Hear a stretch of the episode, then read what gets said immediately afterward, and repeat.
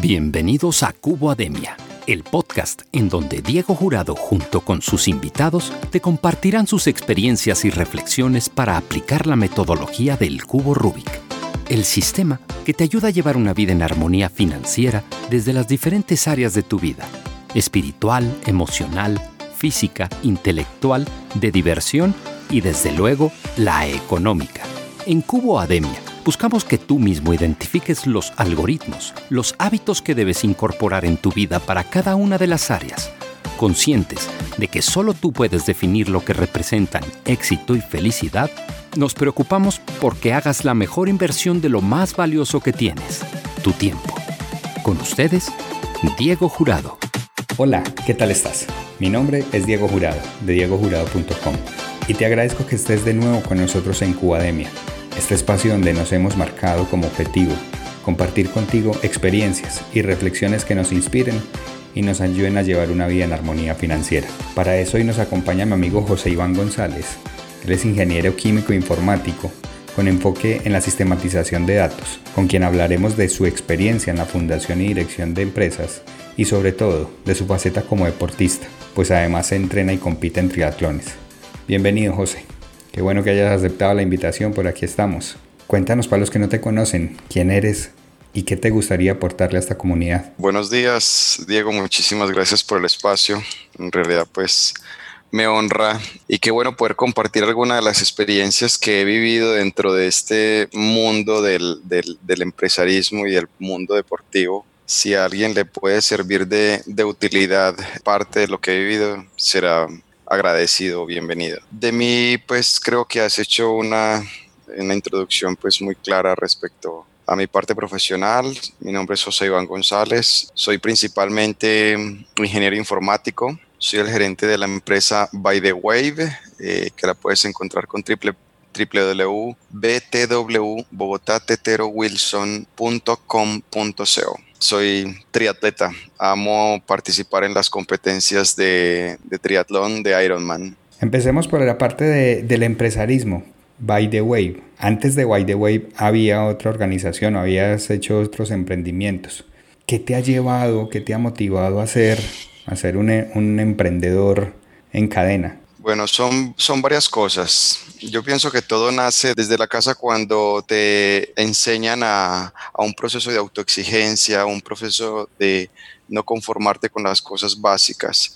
Y yo pienso que una de las cosas que más te puede movilizar a hacer emprendimientos o a tomar rumbos son los sueños, ¿sí? Aparte que el tema de ser emprendedor es una decisión realmente. O sea, yo sigo considerando que dentro de esa enorme discusión de que el líder nace o se hace aparte de que se deben tener unas cualidades específicas, es una decisión, pero es una decisión diaria. Cuando tú sientes que tienes las cualidades o tus sueños te invitan a estar al frente de algo, hay una cosa que hay que entender y es que no es la posición más cómoda. Y lo explico desde, desde la parte deportiva. Cuando participas en una triatlón o en un Ironman, por ejemplo, hay una cosa que es una regla y es que en un Ironman, bueno, hago la aclaración respecto al Ironman y la triatlón, que es eh, nadar, bicicleta y correr. Y en un full Ironman, que son distancias de nadar casi 4 kilómetros,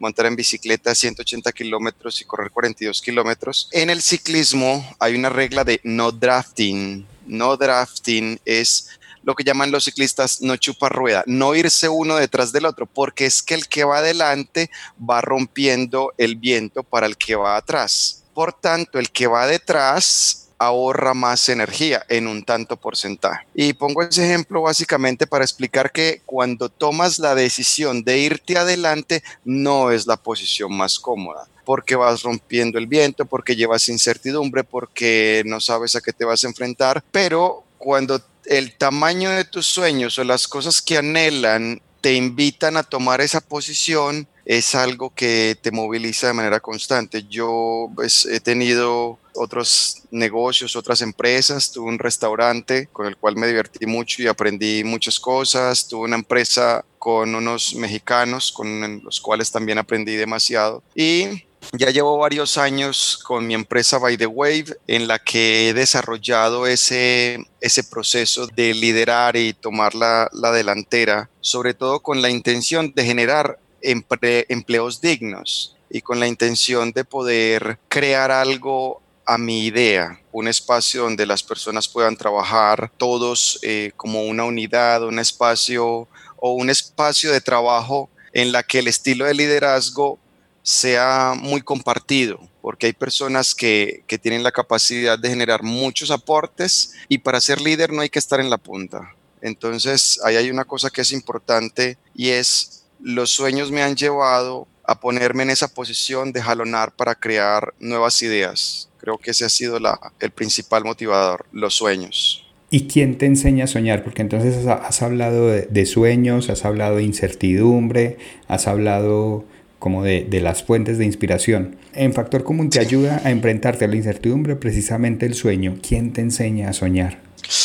Mira, a veces es complicado encontrar motivadores externos, porque uno en la vida real se puede encontrar muchas personas que han logrado muchas cosas, pero ahí uno entra a definir el porqué de tus sueños, ¿cierto? Hay personas que quieren ser famosas por, por el hecho de, diría, diría Maslow, por el deseo de realización. A mí me mueve extrañamente otras cosas y yo, por ejemplo, desde siempre he pensado en que todas las personas tenemos un, un momento de llamarnos a lista y de pronto aunque es un poco es un poco fatalista es una es una cosa es un pensamiento muy real y es ese momento en el que culmina tu vida, en el que estás en agonía, en el que pues la vida no es infinita y en algún momento vas a terminar. Ponte diferentes escenarios del fin de tu vida. Escenario X, una edad justa para decir que viviste bien, pero un momento de culminación y escoge la enfermedad que tú quieras. Si quieres,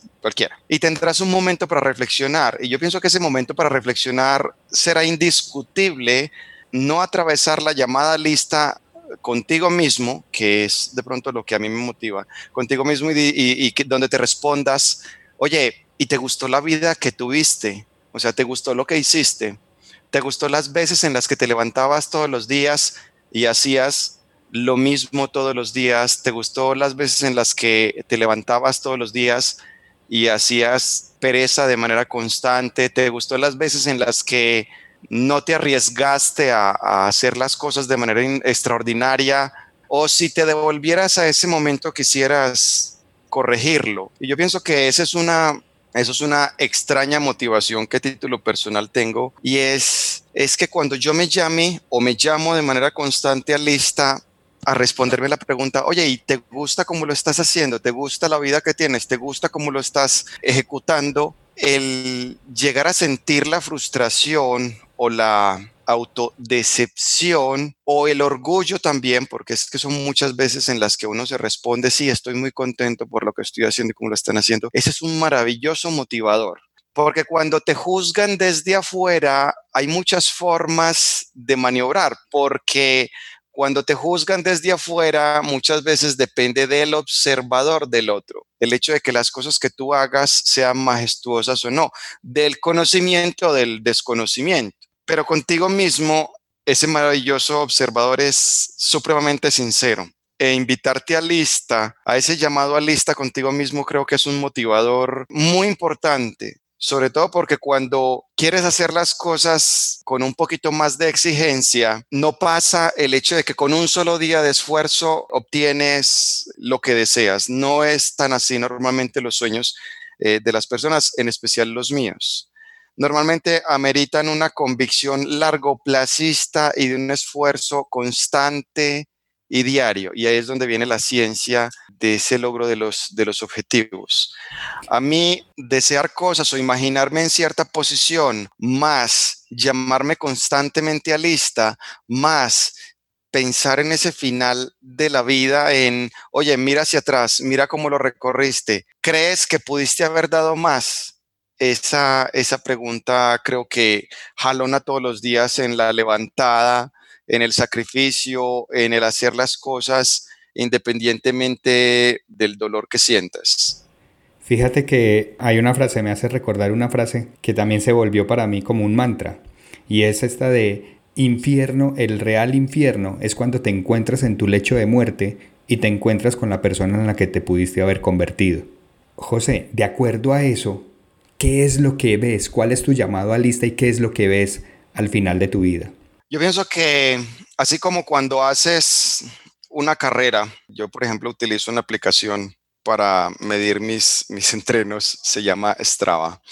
Y cuando haces una larga carrera, normalmente está dividida en segmentos y puedes tomar diferentes segmentos y puedes saber si en ese segmento hiciste las cosas bien. Lo más importante es que cada día que te levantas tienes la oportunidad, tienes dos opciones, una de renunciar o dos en mejorar cómo lo estás haciendo. ¿Sí? Entonces, yo cada vez que me reviso veo ese segmento inmediatamente anterior que acabo de, cruzar, veo esa ruta que me he trazado en, la mente y hago esa evaluación si realmente estoy orientado hacia donde debo ir. Y hay unas cosas muy bonitas eh, dentro de la vida y dentro de la vida profesional y dentro de la vida personal, y es que nunca está escrito el siguiente segundo.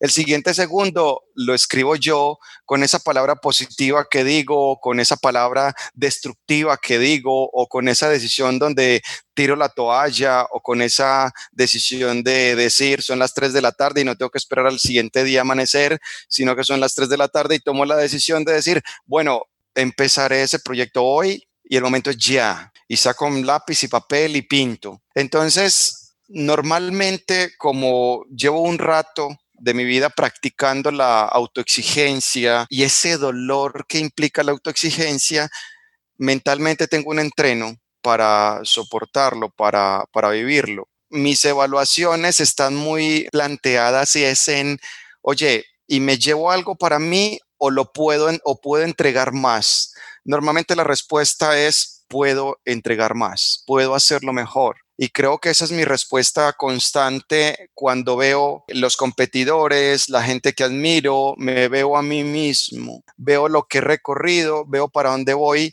casi siempre de una manera a veces satisfactoria y a veces con algo, con un tris de ese sentimiento que te dice, oye, puedes hacerlo mejor, puedes ponerle un poco más de eficiencia, de eficacia o de sacrificio y puedes hacerlo un poco mejor. Normalmente esa es la respuesta que, que tengo para mí mismo. Entonces, al final de tu vida, ¿qué es lo que ves? Un hombre que fue autoexigente todo el tiempo. Y déjame recoger ahora entonces estos conceptos, porque nos has hablado de, de lo poco que te afecta lo que piensen los demás, pero sí lo mucho que afecta el nivel de autoexigencia gracias al entrenamiento que has tenido o a la formación que has tenido. ¿Qué ves al final de tu vida y cómo entonces lograr ese, ese nivel de autoexigencia y obviar o dejar de dar interés a lo que opinen los demás? Qué buena pregunta.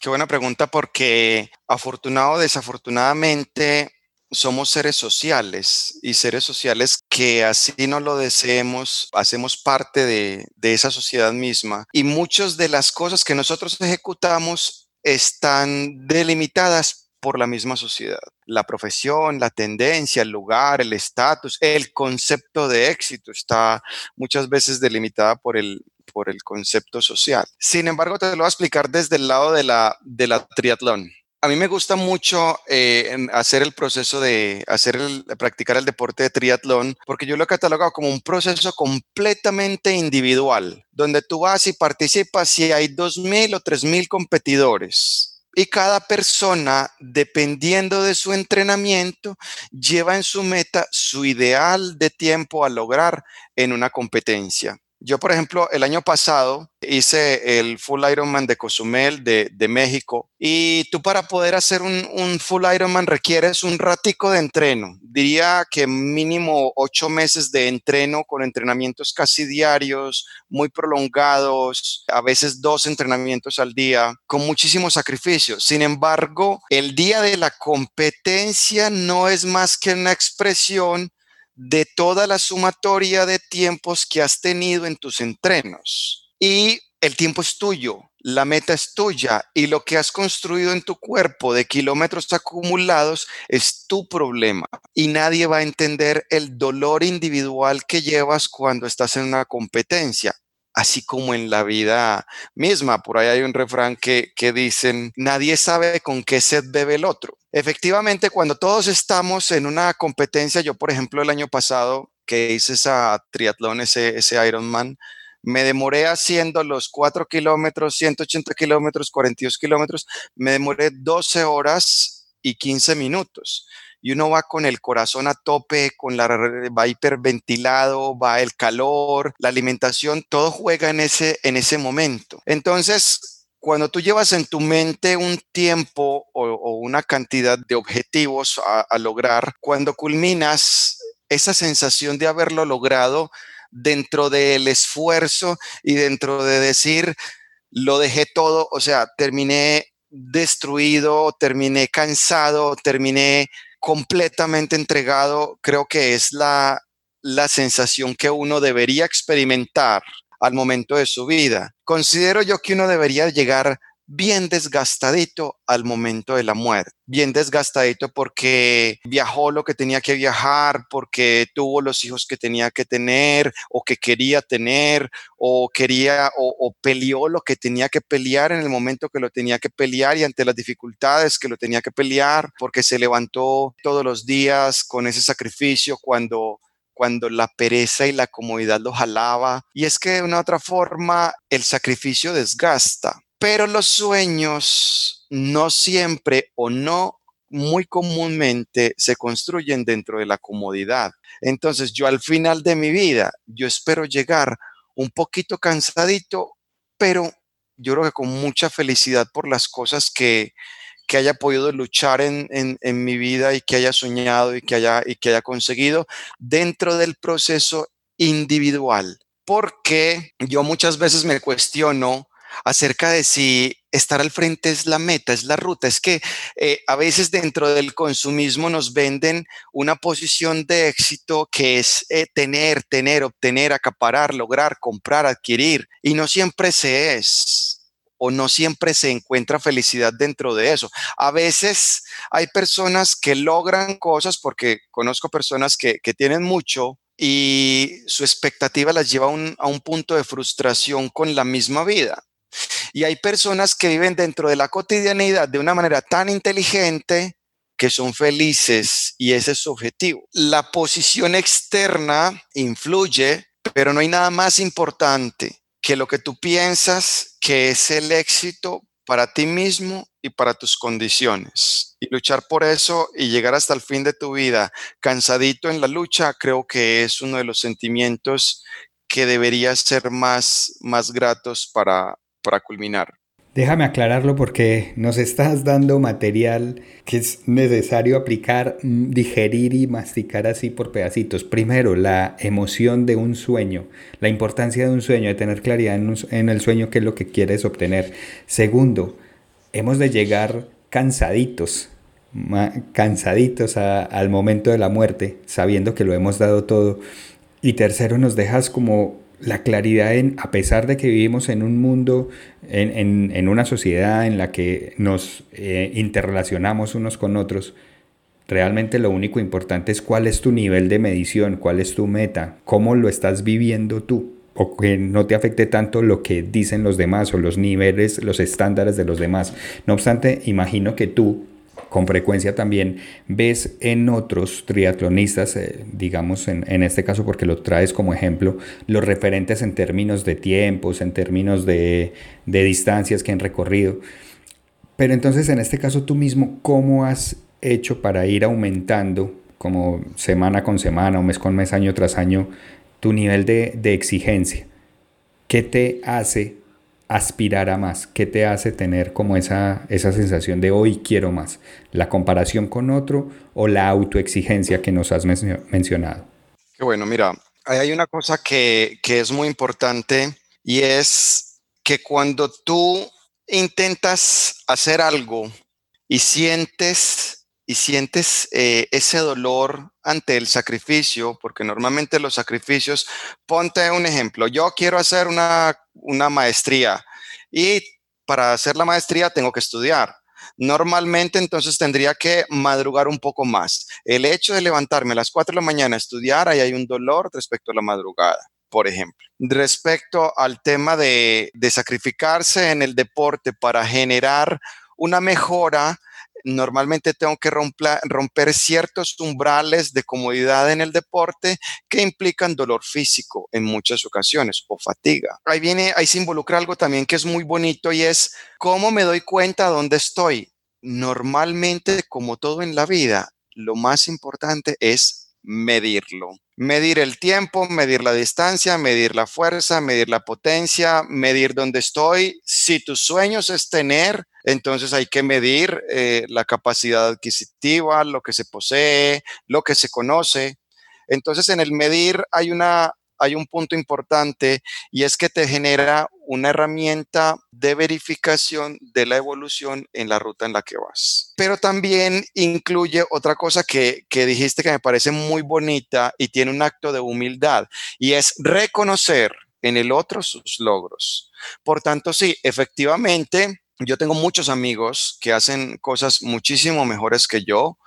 Y cuando yo, por ejemplo, veo sus, resultados, yo muchas veces digo, yo digo, wow, qué distancia tan larga la que tengo yo comparado con lo que ha conseguido esa persona. Y ahí se generan sentimientos muy bonitos desde la humildad, del reconocimiento del otro, de la alegría del otro por sus, por sus logros. Y se genera un respeto hacia esa persona. Eso me pasa a mí personalmente. Cuando tengo personas referentes, eh, no tengo que ir a los triatletas mundiales, ¿no? Tengo compañeros que son nadadores profesionales, tengo amigos que son corredores que eh, si saliera a correr con ellos, pues no daría eh, su ritmo, y tengo amigos ciclistas que son supremamente fuertes. Entonces, la métrica individual comparada con la métrica de los buenos, de los que son buenos en el ámbito, es una, es una maravillosa herramienta para generar una ruta a lograr y que tengo que llegar para mínimamente hacer lo que otras personas que yo admiro han hecho. ¿Qué pasos han dado para lograr? Es que, claro, entrena 16 horas a la semana, yo entreno 10 por ahí arrancamos eh, con una larga distancia. Claro, él llega y tiene un esfuerzo de manera constante o su alimentación es diferente o su entrenador o tiene un entrenador. Entonces empieza uno a detectar las variables de por qué el otro ha logrado. Eso es un punto muy importante para tener en la referencia y en la revisión individual para poder mejorar de manera constante en cualquier ámbito de la vida. Estamos hablando con José Iván González, emprendedor, ingeniero y triatlonista, que a través de este ejemplo nos está recordando la importancia de tener sueños grandes, de medirnos constantemente y de estar aspirando y auto exigirnos constantemente para llegar a más. José, te cuento que Papelería El Punto, una empresa que a través de la distribución de insumos y elementos para oficina se preocupa porque las personas disfruten de su trabajo, patrocina Cubademia y nos pide que te preguntemos, ¿qué es lo que más disfrutas de tu trabajo? Qué bueno. Mira, yo he trabajado en muy buenas empresas. Yo he trabajado en muy buenas empresas, en empresas muy bonitas que han sido muy humanistas. Y yo creo que eso ha sido elemento o parte fundamental para mi empresa porque esa época en la que los recursos eran solamente unidades productivas y no eran tenidas en cuenta como humanos, como seres pensantes, seres que sienten, seres que opinan, está mandado a recoger. Entonces, a mí me motiva poder trabajar en un lugar donde me escuchen, un lugar donde yo pueda opinar, un lugar donde, donde cuando yo pueda detectar alguna forma diferente, mejor de hacer las cosas, pueda exponerlas. Eso es para mí importante. Un lugar donde esas tendencias obsoletas de opresión, tendencias obsoletas de ser considerados simplemente un número de producción, no tengan cabida. Y obviamente, donde, al igual que la vida de las personas que nos consideramos exitosas, donde el nivel de exigencia sea alto, ¿cierto? Yo la verdad nunca he deseado y creo que una vez cambié un trabajo, precisamente por eso, porque sentía que no tenía la emoción de la, de la exigencia, porque no sentía que no tenía una ruta de crecimiento. Puede que, se, puede que no sea simplemente el crecimiento de pasar un siguiente cargo o de ascender, no, de crecimiento en la excelencia del arte que hago en el día a día. Y ahí hay una cosa que muchas personas eh, no comprenden y, en, especial cuando son muy jóvenes y jóvenes actuales que tienen otros, otros retos para las organizaciones, muchas veces dicen, no, cerré el ciclo porque llevo tres meses haciendo este arte. Espérate, ya encontraste la excelencia en ese arte. No, pero ya cerré el ciclo. Entender eso es un punto importante y motivador para generar una mejora constante a nivel personal y dentro de las organizaciones. Entonces, eh, trabajar en un escenario que me brinda el crecimiento constante es muy importante. No importa si soy el, si soy el dueño, si soy el gerente, si soy el líder, eh, siempre quiero trabajar hombro a hombro con personas que, que sean tan buenas que me inviten a honrarlas con mi buen trabajo. Para resumir, lo que me gusta de trabajar en un escenario es trabajar con gente que invite a, a honrarla con mi buen desempeño.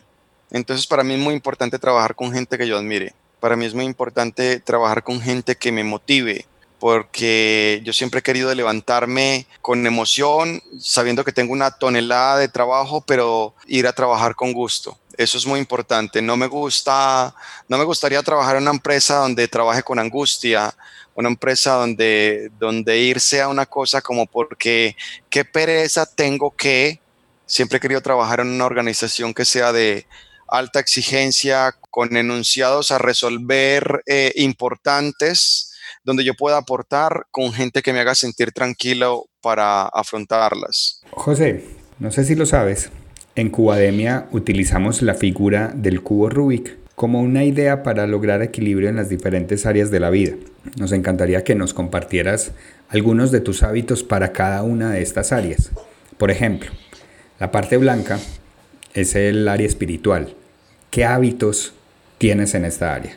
Qué bueno. Listo, yo pienso que en la parte espiritual hay cosas que son muy importantes y una de ellas es no dejarte contaminar tener una, una identidad respecto a lo que te genere paz interior y no dejarte contaminar significa no aceptar comentarios externos, cuidar la información que te llega. Por eso no soy el más amante de pegarme al, televisor, soy más amante de meterme a internet y buscar la información que me genere eh, nutrición soy muy amante de filtrar los seres humanos. Algunas personas pueden catalogar esto de una manera extraña, pero hay personas que son muy aportantes y es importante dedicarle tiempo a las personas que edifican, que construyen, que te nutren espiritualmente eh, con su paz, con su ejemplo, con su consejo, con su amistad.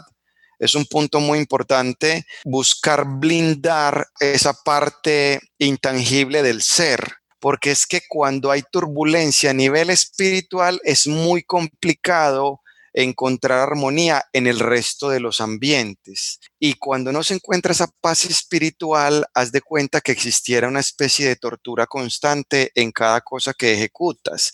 Y ya el esfuerzo, el sobreesfuerzo, la exigencia física o psicológica o mental que, llevan tus metas van a estar acompañados de una turbulencia interna que suma una fatiga superior. Entonces, dentro de la, dentro de la parte espiritual, es muy importante creer en algo y filtrar toda la información que llega a tu espíritu a partir de lo que ves, lo que comes, con quién te relacionas, en lo que piensas y lo que dices, porque efectivamente muchas veces expresar cosas que pueden ser negativas, aunque simplemente nazcan de ti, pueden llegar a alterar lo que estás viviendo en tu interior. Entonces, es muy importante proteger ese núcleo interno a partir de, de todos los escenarios que puedan llegar a tocarlo.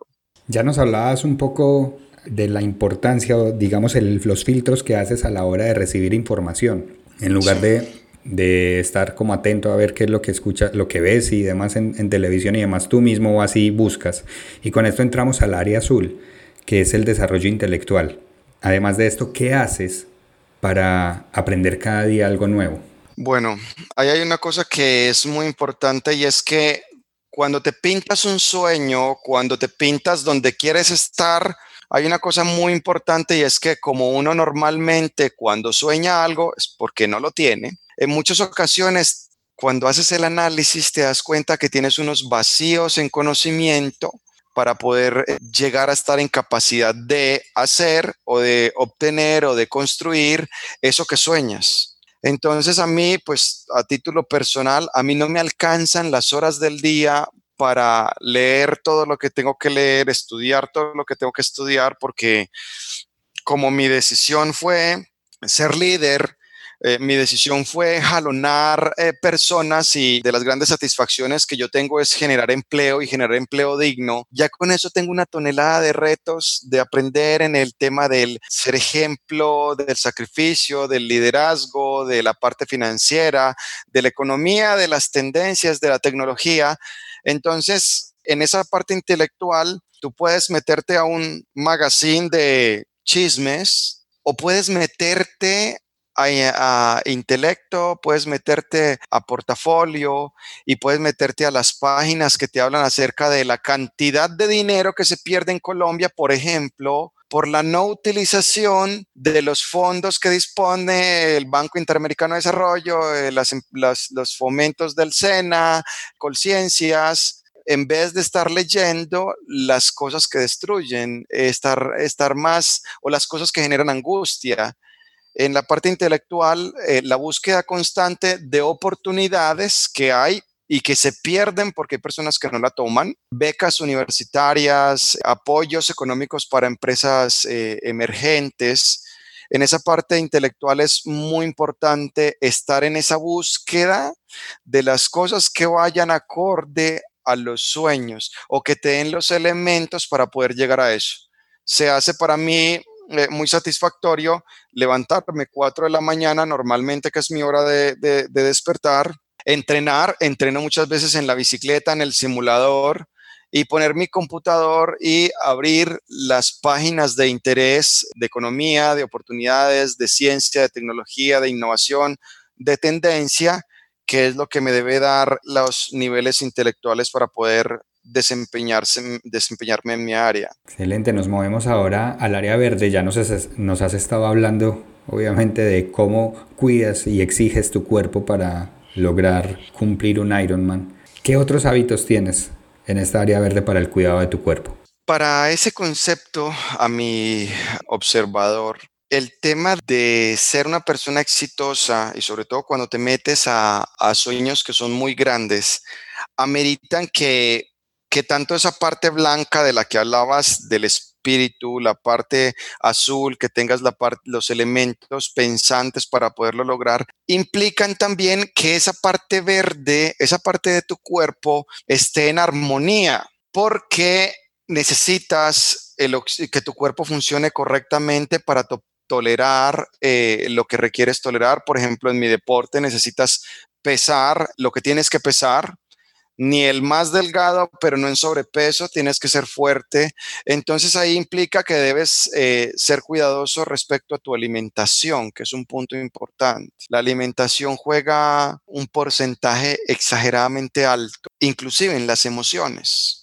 ¿Cierto? En las emociones, en los pensamientos, la alimentación es parte fundamental de la vida, tanto deportista como en la vida cotidiana. Y ahí hay que tener un poquito de, ciencia para poder saber lo que se desea y cómo ciertos alimentos pueden potenciar tus pensamientos, en especial los alimentos que son más iluminados por el sol, ¿cierto? Que ya ahí nos pasamos a un, a un campo como un poquito más energético evolucionado, pero no se puede descuidar la alimentación, es un punto importante. Otro punto importante es la hidratación, es que la hidratación mejora el pensamiento. La hidratación te evita el cansancio. Uno muchas veces siente cansancio porque está deshidratado. Uno muchas veces siente fatiga porque está deshidratado y eso lo experimenta uno a nivel deportivo, pero también cuando requieres estar al frente de una actividad y necesitas tener concentración, una maravillosa técnica es estar hidratado correctamente, que lo puedes detectar a partir de la orina. No puede ser ni la más blanca, pero no puede ser una, una orina oscura. Entonces la hidratación es un punto muy importante para la vida independientemente de lo que hagas. Si eres deportista más, ¿cierto? En el tema del, del cuerpo. En el tema del cuerpo también, independientemente de lo que hagas, también tienes que saber qué actividad ejecutas para poder llegar a, estar en, el correcto balanceo. En mi caso, por ejemplo, que hago triatlón, lo, más importante es construir lo que nosotros llamamos el fondo. Sumar en el cuerpo ese montón de de kilómetros, ese montón de millas que me permitan soportar dolor, porque uno llega a un momento donde soporta dolor por largo rato. Y eso significa una condición física, pero más que física, mental porque cuando uno se dispone, por ejemplo, a correr un, largo trayecto y cuando tú dices que el día de la competencia vas a correr 42 kilómetros y llega un momento donde te, toca correr 10 kilómetros, 14, 16, 18, 21 kilómetros, cuando pasas de cierto kilometraje, no es tanto el tema físico, es un tema mental. Es un tema en el que te tienes que poner en una posición reconociendo tu cuerpo con todas las emociones y tolerando esa sensación durante el tiempo necesario para lograr el objetivo. Entonces hay un entrenamiento que involucra lo que te alimenta, pero en especial cómo interpretas las sensaciones de tu cuerpo a través del tiempo. Ya nos hablaste también de esta parte de, de con quién te relacionas y cómo te relacionas. Y continuando en esta línea de armonía, de la que nos hablabas también en el área verde, entramos al área roja. ¿Cómo cuidas y mejoras tus relaciones personales? Qué bueno ahí hay una ciencia muy importante. Y es que por ahí he leído en algunos libros cómo la gente rica que se relaciona con gente rica termina siendo más rica. Y cómo las personas normales que se relacionan con esas personas ricas tienen más oportunidades de mejorar su riqueza, por poner un parámetro que es el parámetro material. En ese mismo orden, cuando tú compartes con personas que son demasiado edificantes, tu vida va a terminar nutrida, porque es que somos permeables a las emociones y a la energía del otro. Entonces, por eso es muy importante, para mí es supremamente vital, cuando yo estoy al lado de una persona o comparto un espacio y veo una persona y la persona es lo que normalmente denominamos tóxico, a título personal la pongo en el radar y es una persona en lista para tener a larga distancia, porque prefiero tener una persona cuyas palabras sean motivadoras, que normalmente, independientemente que estemos en una pandemia, eh, hay personas que dicen, no, es que, no, es que esta situación, y hay personas que hacen tapabocas, ¿cierto? Hay personas que dicen, no, es que no hay oportunidad, y hay personas que venden gel antibacterial, venden cremas en la misma unidad, eh, hacen domicilios, y hay personas que tienen otro tipo de dialectos que nutren, motivan, edifican. Entonces, para mí esto es un punto vital y es con quién compartes tu tiempo y con quién te relaciones. Es un punto exageradamente fuerte. En especial la pareja, porque es que la pareja se termina convirtiendo tu coach, el que te escucha, el que te motiva. Entonces, escoger un buen compañero de vida se hace muy importante. Escoger una muy buena compañera de vida se hace vital. Y escoger unos muy buenos amigos. Y cuando uno sale a compartir hasta en el deporte con esos amigos, es muy interesante cuando son más fuertes que tú, cuando son personas que tú admiras, cuando son personas que edifican, cuando son personas que tienen algo para aportar. Se hace vital porque eso se pega, eso se pega las buenas y malas prácticas se pegan, el tono se pega, la sensación se pega, el estilo de hablar se pega, la energía se pega, la risa se pega, pero también se pega el llanto, también se pega la frustración, también se pega el mal genio, también se pega la crítica del otro. Entonces, personalmente, como he tenido oportunidad, como creo que todos los seres humanos, de compartir con diferentes tipos de personas, me he dado cuenta que no es muy grato cuando tengo personas al lado que me generen sensaciones de angustia. Prefiero las personas que me generan una sensación crítica ante la situación con un cuestionamiento evolutivo. Muy bien, nos movemos ahora, José, al área naranja. Esta parte ya es como del, del lujo, del disfrute. ¿Cómo te das lujo? Ah, qué grato, qué grato. Mira, te lo voy a contar de la siguiente manera. Hace muchos años, cuando tuve mi primer apartamento, yo siempre he pensado que es muy importante la terapia psicológica. Hay personas que piensan que los psicólogos no son necesarios. Yo pienso que así esté supuestamente equilibrado, es importante la terapia psicológica. Yo personalmente en esa época asistí a terapia porque quería encontrar una mejor versión de mí. Entonces participaba y compré mi primer apartamento en Envigado y vivía en un apartamento X, no sé, pagaba 400, 500 mil pesos de arriendo en esa época. Y me compré un apartamento cuyo arriendo podría ser aproximadamente de un millón doscientos, un millón cuatrocientos. Era un apartamento muy bonito. Mi primer apartamento muy bonito, una unidad muy bonita en Envigado. Y resulta que yo dije, pues bueno, es el, ese es el negocio, sigo viviendo aquí, lo alquilo y me gano un dinero. Y para mí fue una de las lecciones más importantes de la vida lo que me respondió mi psicólogo, porque hablando entre las cosas diferentes, él me preguntó cómo va tu vida, bien, estoy muy contento, compré un apartamento, todas esas cuestiones, y pienso hacer este movimiento para ganarme un dinero extra, y me dijo, no,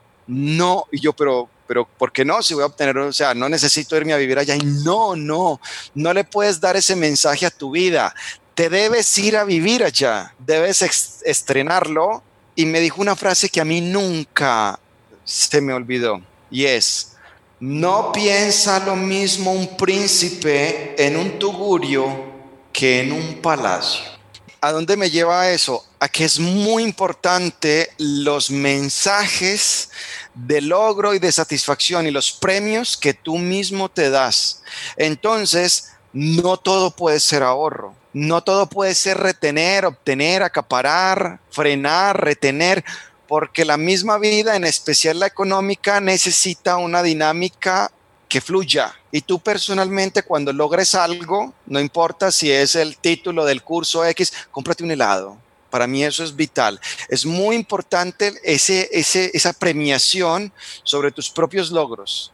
Pues ya que eres mayor, ya que haces los tuyos, ya que los sueñas, ve y premiate.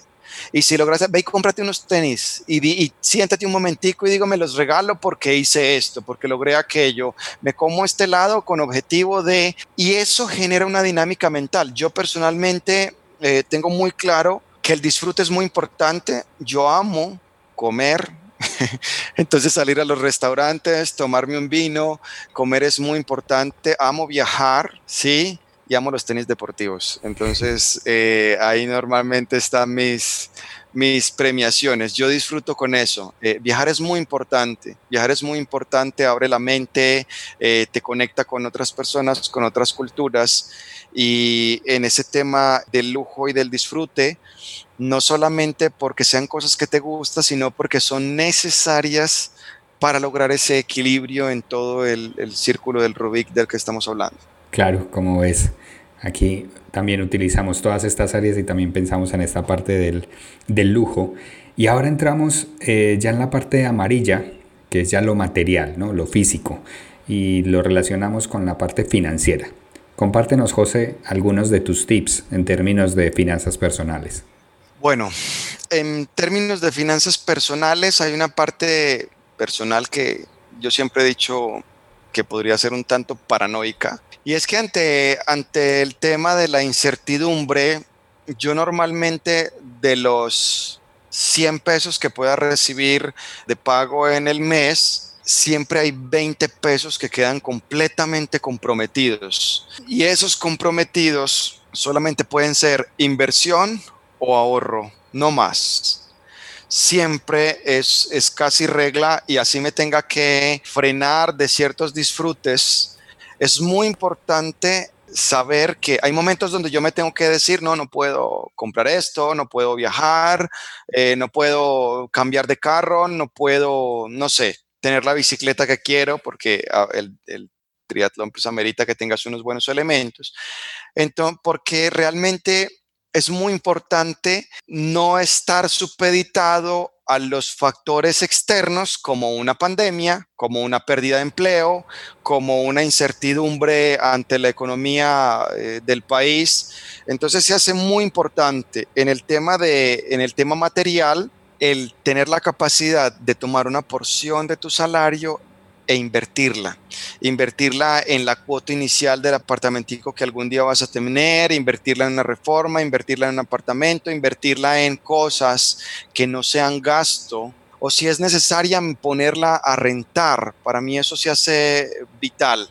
Normalmente eso lo aprendí de mi padre y siempre mi padre fue pues muy claro respecto al tema económico de invertir, de invertir especialmente en el tema de propiedad raíz para poder garantizar que ese dinero que extraes como porción de tu salario posteriormente trabaje para ti, que es lo que llamamos ese, el juego del dinero. Eh, es muy importante buscar la independencia económica la independencia económica en la cual puedas tener unas, pueden ser activos, puede ser un negocio, puede ser un ahorro, puede ser un, algo que te rente, que te genere un retorno en el tiempo sin movimiento. Porque normalmente yo siempre he pensado que todas las personas estamos en una época productiva hasta que nos podamos mover y mientras seas productivo debes trabajar. Y no digo producir desde el, desde el ámbito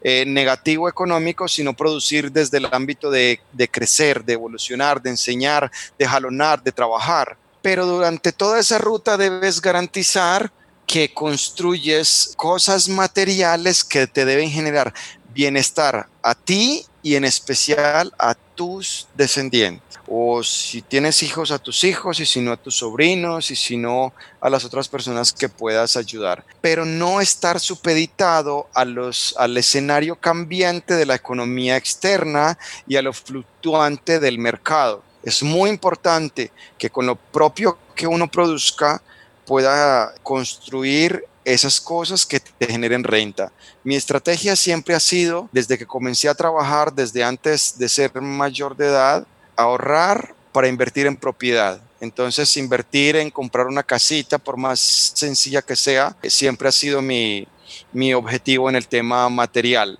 Eso me ha llevado a que no tengo pues el, el carro más, más ostentoso, ni tengo los mayores lujos, pero sí puedo decir que ante cualquier circunstancia externa que pueda pasar, yo puedo llegar a una, una posición que yo siempre he llamado manos cruzadas. Cuando así estés en manos cruzadas, tengas algo que pueda generarte un ingreso. Es muy complejo llegar al último momento de tu vida sin nada y depender de personas que te tengan que movilizar, cargar, mantener y no tengas nada que retribuir. Por tanto, hay que ser inteligente desde la parte financiera, construyendo para ti hasta el último de tus días o las personas que vengan detrás de ti en ese tema de ese disfrute de las cosas materiales. Muy bien, José. Pues vamos llegando al final de nuestro episodio de hoy. No obstante, antes de despedirnos de todo lo que nos has compartido, que ha sido mucho y muy profundo, ¿con qué te encantaría que se quedara la audiencia? Me encantaría que se quedara con algo que es muy importante y es con mi sentimiento cuando estás, eh, cuando estás entrenando. Y es que hay un concepto en el, en el entreno o en el deporte y es correr a sensación, donde llega un momento donde te olvidas eh, del cronómetro, te olvidas de los tiempos, te olvidas y corres a sensación, o sea, corres como te sientes. Y de pronto eso lo podría resumir en una, en una frase y es, la brújula es el corazón todos los días uno puede cambiar de ruta, cambiar de pareja, cambiar de forma de vivir. Y la, y la brújula la da el corazón, cómo te sientes, es el momento de cambiar, es el momento de, de, mejorar, sobre todo siempre buscando esa, esa nueva posición de estar en un, en un punto más evolucionado, entendiendo de que todo está en movimiento siempre, inclusive tú, por ahí hay una frase que dice, no eres un árbol, muévete, entonces, eh, tomar la decisión de cambiar los, los hábitos que no te dejan crecer, cambiar la decisión, tomar la decisión de cambiar las personas que no te generan aporte, por más cercanas que sean, a partir de la sensación, a partir de lo que tu corazón te da como brújula en la vida. ¿Qué pregunta consideras que deberíamos hacernos todos los días? Yo cuando estoy, yo cuando estoy en una, en una carrera, cuando estoy aproximadamente en el último 10%, casi siempre digo algo inconscientemente y digo es, lo tengo que dejar todo, no me puedo llevar nada, que no quede nada. Eso es lo que digo cuando estoy en ese momento y me quiero estallar para lograr ese objetivo. Yo creo que la pregunta constante para ser una persona de alto rendimiento en la vida es si el día de hoy me llevé algo para o sea, me llevé algo, quiere decir, no utilicé el tiempo de la manera correcta, pude haberlo optimizado más, esa energía, ese pensamiento, esa palabra. Es, me llevé algo, o sea, me llevé algo, eh, quiere decir, me sobró o me lo gasté en lo que lo tenía que gastar. Esa pregunta al, al cerrar el día eh, debe generar el balance para cambiar las actividades del día siguiente. José, qué rico que hayas aceptado la invitación. De verdad que es muy, muy productivo este, este espacio contigo. ¿En dónde te pueden encontrar? ¿Dónde pueden saber más de ti? ¿Dónde pueden saber más de, mí? Bueno, pues pienso que eh, en mi empresa ahí encuentran todos eh, los datos de contacto nuestro en www btw.com.co pueden encontrar pues información respecto a lo que es mi proyecto empresarial y ahí pues encuentran hasta mi, mi teléfono celular personal por si a alguien humildemente le puedo servir en cualquier ámbito. Pues perfecto, pues de verdad que muy muy agradecido con que hayas aceptado la invitación. A ti Diego, te admiro mucho porque es muy retador el hecho de ponerse en una posición de movilizar espíritus. Hay personas que, como yo, lo hacemos de una manera privada con un grupo de personas cerrado, pero admiro mucho el hecho de que hayas tomado una posición con, Rubik que sea abierta para generar escenarios que les permita el crecimiento a otras personas. En realidad, pues muchísimas gracias por invitarme, me, me halaga y felicitaciones. Muchas gracias, José. Nada, a ti verdad que muy agradecido. Y con esto llegamos al final del episodio de hoy. Recuerda que este espacio está patrocinado por El Punto, una empresa que se dedica a hacer que las personas disfruten de su trabajo a través de la distribución de insumos de papelería, SEO, cafetería, seguridad industrial y tecnología. Les encuentras en internet en su sitio web elpunto.com.co. Dedica tiempo a tus clientes, El Punto se dedica a tu empresa. Ya que llegaste hasta aquí de verdad, espero que sientas que has obtenido valor escuchando a José Iván que al menos esta noche cuando te preguntes si te llevaste algo, te lleves todo lo que él te dijo, todas esas recomendaciones de tener un sueño, de exigirte constantemente, de cuidarte, de valorarte, de pensar con quién te estás relacionando y qué estás aprendiendo cada día. Si te gustó, suscríbete, déjanos tu comentario, déjanos tu valoración. Comparte la información con quien consideres que les puede ser igual de valioso. Déjanos saber también cómo podemos seguir mejorando. Yo te espero en nuestro próximo episodio. Y por lo pronto, recuerda que ser feliz, como el cubo Rubik, es un juego de niños.